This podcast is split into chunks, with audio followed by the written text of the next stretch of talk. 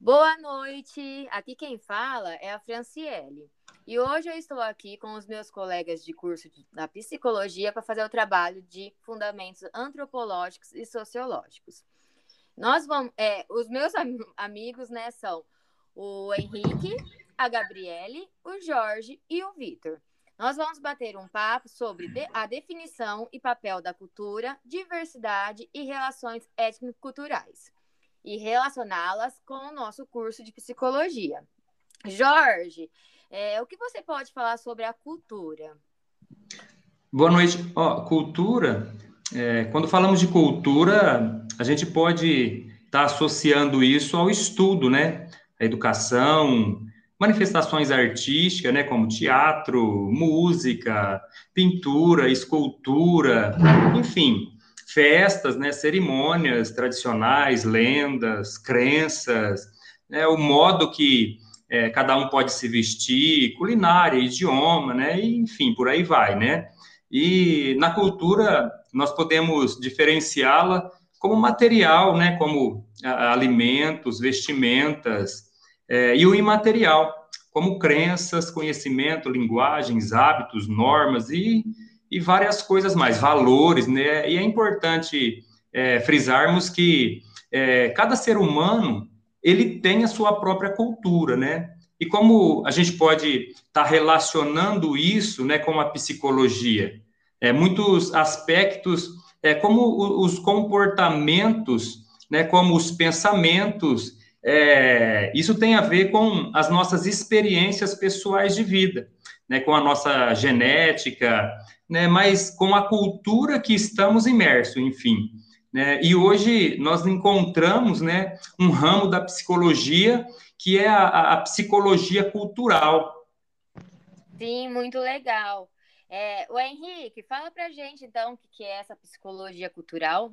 Claro, Fran. Boa noite, todo mundo. É, a psicologia cultural é uma trama da, da psicologia que ela é responsável por estudar a maneira pela qual os elementos culturais influenciam o comportamento, os costumes e a percepção de grupos de pessoas. É, Para colocar um exemplo simples aqui, podemos observar como a comunidade muçulmana não come carne de porco, por exemplo. Na Índia, as vacas são animais sagrados, ou como algumas regiões do País Basco têm a sua própria língua dentro de um contexto bilíngue.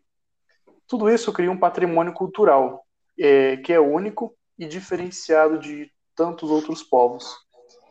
Esse tipo de psicólogo é responsável por buscar a, a, na sociedade as causas dos padrões desses comportamentos e, por meio de algumas previsões, saber quais novas ações entrariam em conflito com esses costumes e quais não entrariam. Certo. A psicologia cultural também está intimamente relacionada às duas ciências sociais, que é a sociologia e principalmente a antropologia. E na sociologia, ela é responsável por estudar os fenômenos sociais em um sentido bem amplo. Por exemplo, a formação de guetos, é, estratificação social ou padrões migratórios em um país. No que diz respeito à psicologia cultural, ela pode fornecer os dados, especialmente quantitativos, para poder ajudar a entender a dinâmica histórica que moldou uma cultura específica naquele local. Com a antropologia, ela, diferencialmente da sociologia, ela concentra na compreensão das próprias culturas, com todos os símbolos, costumes, rituais, enfim, todas as características né, de cada cultura. Em outras palavras, enquanto a sociologia estuda as formas do que acontece na sociedade, a antropologia estuda o conteúdo das unidades é, culturais envolvidas nessa dinâmica de mudanças coletivas. Sim, muito legal, é muito amplo, né? Bastante. E, e agora vamos falar um pouquinho então da diversidade. O que a gente, o que podemos falar sobre a diversidade? Gabi, fala aí pra gente. Bom, pessoal, as sociedades são heterogêneas e podemos explicar a diversidade como uma junção de diversos elementos, mas que também se diferem entre si. temos a diversidade biológica, diversidade étnica, diversidade religiosa, diversidade linguística ou cultural. A globalização contribui para uma melhoria de vida e também uma aproximação entre as culturas. É possível conhecer e até trocar elementos culturais, fazendo, fazendo com que surge, surja uma, mai, surja uma maior diversidade cultural. Porém, a globalização também tem seu lado negativo, pois essas trocas culturais podem acarretar em uma perda de identidade e costumes tradicionais, fazendo com que muitas culturas locais não sejam preservadas. E com isso a gente sempre vai ter os prós e os contras, né? Não tem como. E Vitor, fala para mim, como que a gente pode relacionar a psicologia com a diversidade? Boa noite, Fran. Boa noite para todo mundo. Boa, boa noite. Boa noite. Quando falamos é, de psicologia e diversidade, né, já podemos citar a própria psicologia né, como, como sendo diversa, né, com várias linhas de pensamento, estudo.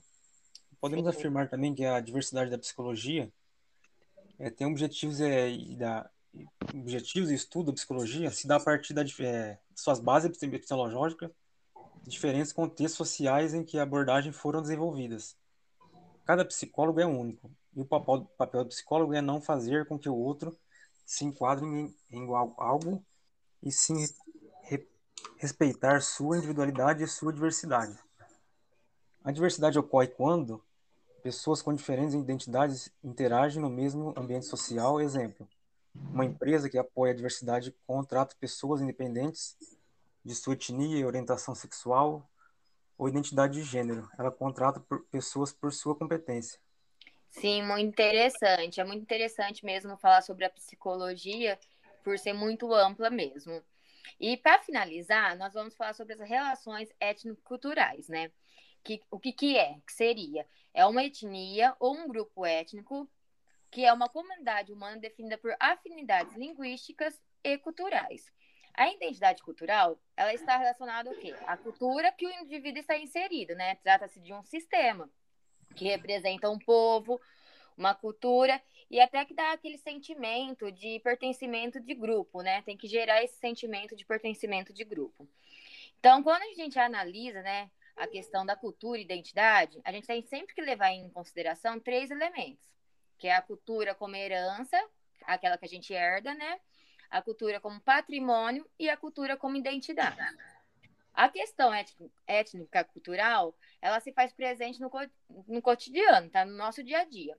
E, e compreendê-la pressupõe renunciar às nossas certezas para poder pensar a realidade. A gente não pode só pensar, é, né, ter aquilo que a gente acha que a gente tem certeza. A gente tem que ver a realidade como um todo. A todo momento a gente está lidando com pessoas e isso envolve respeitar as diferenças, né? E aprender a lidar de melhor forma possível. E podemos também associar essas relações étnico-culturais com a psicologia. Jorge, fala mais aí.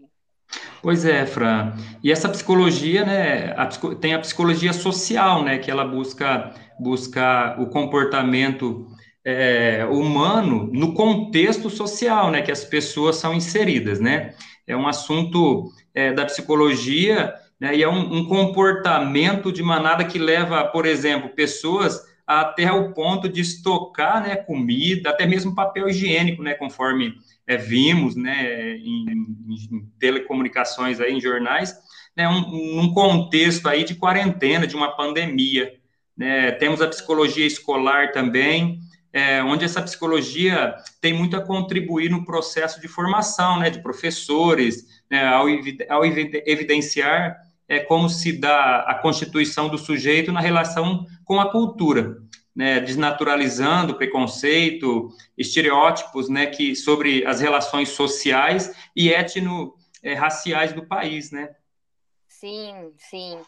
E então, pessoal, e com essa breve, né, explicação e exemplos que a gente deu, é, é possível entender que qualquer tipo de análise que se faça da sociedade ou dos, é, de grupos sociais envolve compreender né, a dimensão cultural e como ela se apresenta e é incorporada pelos indivíduos.